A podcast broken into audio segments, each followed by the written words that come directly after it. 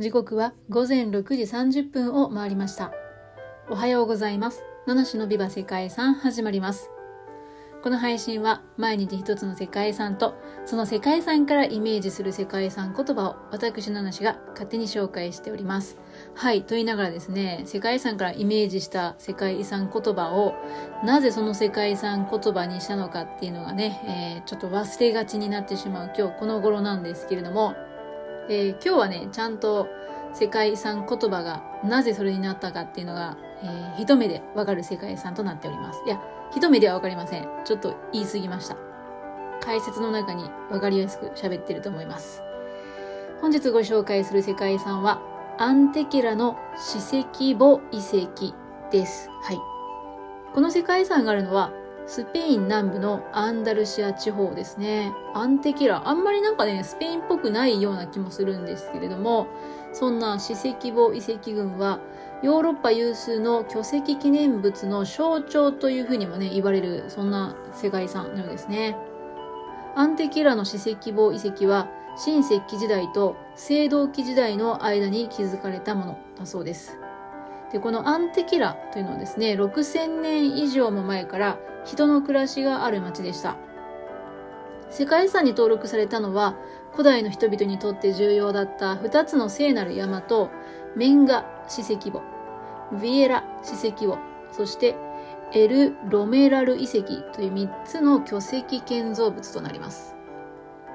太古の時代、イベリア半島の一番南に近いこの場所に、かつて地中海沿いにで移動してきた人ですね。地中海を伝え移動してきた人々というのがね、いたんですね。で、彼らはこのアンテキラの地に定住して農耕を始めることとなりました。はい。そしてこの残されている遺跡というのは、神殿であったり、墳墓ですね、お墓ということで、ここに暮らした人々の生活様式を伝えるものとなっているそうです。巨大な石を組み合わせた巨石神殿は、その推定総重量は835トンにもなるそうですね。そして、ここではですね、イベリア半島の巨石墓建設のあらゆる優れた伝統が集結しているそうですよ。うん、イベリア半島の巨石墓建築のあらゆる優れた伝統がここに集結しているなんていうふうに言われております。まあ、神殿とね、墳墓っていうことなので、えー、どうなんでしょうかね。祈りを捧げる儀式に使用したりとかですね。人を埋葬したりした。うん、まあそういう遺跡が発掘されているっていうことなんですけどもね。あらゆる優れた伝統が集結したっていうことでね。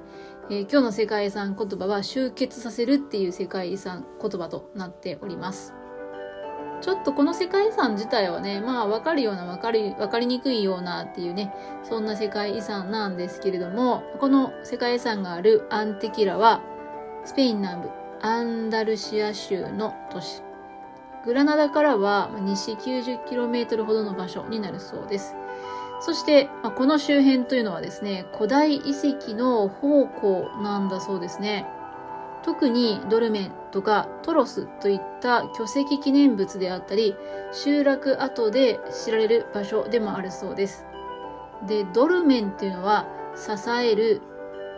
石の墓っていうふうに書く、こう、史跡墓と、まあ、同じと考えていただいていいかなと思います。世界各地で作られた巨大な石のお墓ですね。で、いくつかね、数個の自然石で墓室を作って、上に大きな自然の石板を乗せている。これが、まあ、ドルメンと考えていただいていいかなと思いますね。うん。だから、あ、えー、史跡墓ですね。石で支えた墓っていうことだそうですよ。うん。で、世界遺産にもね、このドルメンっていうのはよく見られる。まあ、遺跡に結構あるあるなやつかなと思います。世界各地でね、このドルメン的なものっていうのは残されているので、なんだろう、人間の、人間の何かにこう、組み込まれた、うん、人を、まあ、なんだろうな。まあ、祀ったり、何かをね、神様を祀ったりとかね、えー、人を埋葬したりとか、まあそういう時にね、なぜか同じようなね、ものを作るっていうのはすごい不思議だなと思うんですけど、まあいいでしょう。はい。えー、そしてもう一つトロスというね、えー、遺跡がありますけども、トロスっていうのは遺跡の名前じゃなくてね、えー、巨石記念物の話ですね。トロスというのは円形神殿とか円形墳墓を表すみたいです。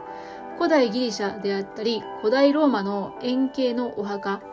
で円形で作られた建物のことをトロスっていうことみたいですね。うん。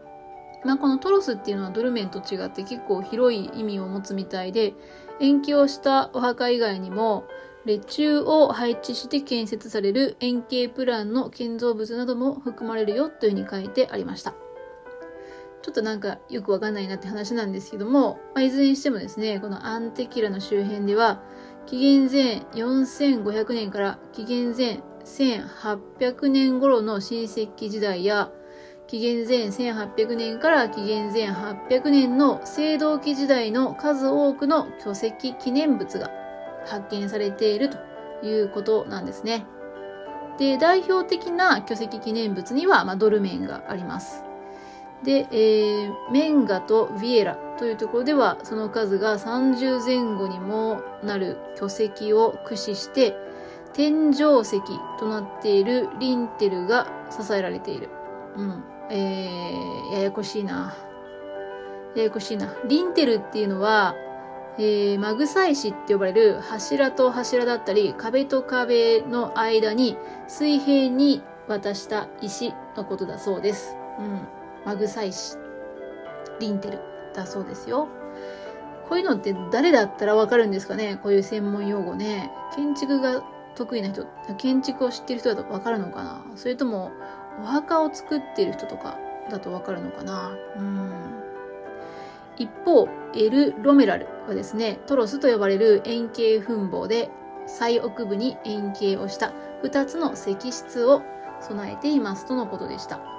で、世界遺産の構成としてはですね、これらのメンガとビエラの史跡墓、そしてエル・ロメラルの円形墳墓のほか、自然、えー、自然公園となっているペーニャ・デ・ロス・エナモラドスとか、エル・トルカル・デ・アンテケラっていうね、5件が登録されているということだそうです。うーんと、そうですね。えっ、と、今紹介してないのが、そうだな。エル・ロメラルのトロスのお話なんかしましょうかね。えー、紀元前3300年から紀元前2200年に建設されたっていう風に見られているそうですね。直径75メートルの墳丘の内側に作られていたそうです。全長26メートルの原室への通路の奥に直径5.2メートル、高さ4.0メートルの大石室と直径2メートルほどの小石室が作られております。石室はいずれもコーベルドームという形になっていて、大石室はイベリア半島最大のコーベルアーチ構造なんだそうです。コーベルアーチね、またちょっと専門的な用語が出てきましたけども、このコーベルアーチっていうのは、まず壁を作りますね。そしたら、両側の壁の先端から石を徐々に張り出すように積んでいきます。だから壁の先端に石を積むんですけども、さらにね、石を積んだ上にも石を積むんですけど、その時に、なんだろう、こう壁から離れていくっていうかね、張り出すみたいにね、上に行けば行くほど、うーんと、張り出していくという感じですよ。ね、で、そんな感じで、こう、アーチ型に、えー、頂点、アーチ型の、で、頂点で繋がるようになっているっていう感じですね。えー、天井部分が半円形に作られているっていうイメージになると思います。はい。ね。えー、石室はいずれもコーベルドームになっているよということで、コーベルアーチ構造になっているよというお話でした。小石室が原室となっていて、大石室は供物などを捧げた祭祀場だったみたいですね。で、この場所からは遺骨以外にも陶器とか貝殻などが、発見されたそうです。うん。まあここはどうなんでしょう。人の生活の営みがあったのか、それともね、亡くなった人たちのお墓ね、に入れたのか。それとも、えー、祭祀の、うん、供物としてね、まあ、供物入れとして陶器があったり、まあ、供物としての貝があったりっていうことだったんでしょうか。さて、玄関の通路は南に近い南西を向いているんだけど、イベリア半島のドルメンはほとんどが東向きで、西向きの通路になっているのは珍しい。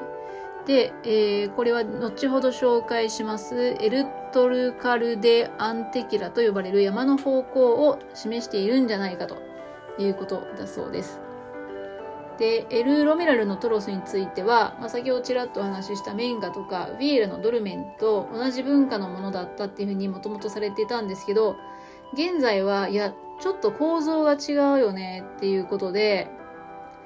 えー、東に 200km ほど離れた場所に位置しているロス・ミラレスの遺跡の文化との結びつきが強いんじゃないかなんていうふうに考えられているそうです。うん。調査すればするほどね、えー、まあ、新しい発見があったりっていうことですね。うん。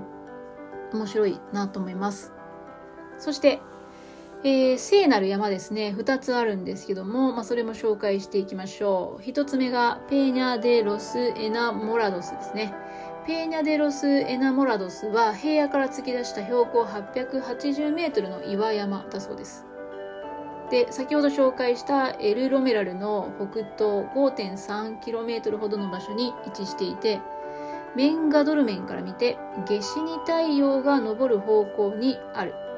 えー、そして、平野に一つだけ佇む視認性と人の横顔を思わせるようなユニークな形状をしていると。どうやらここは、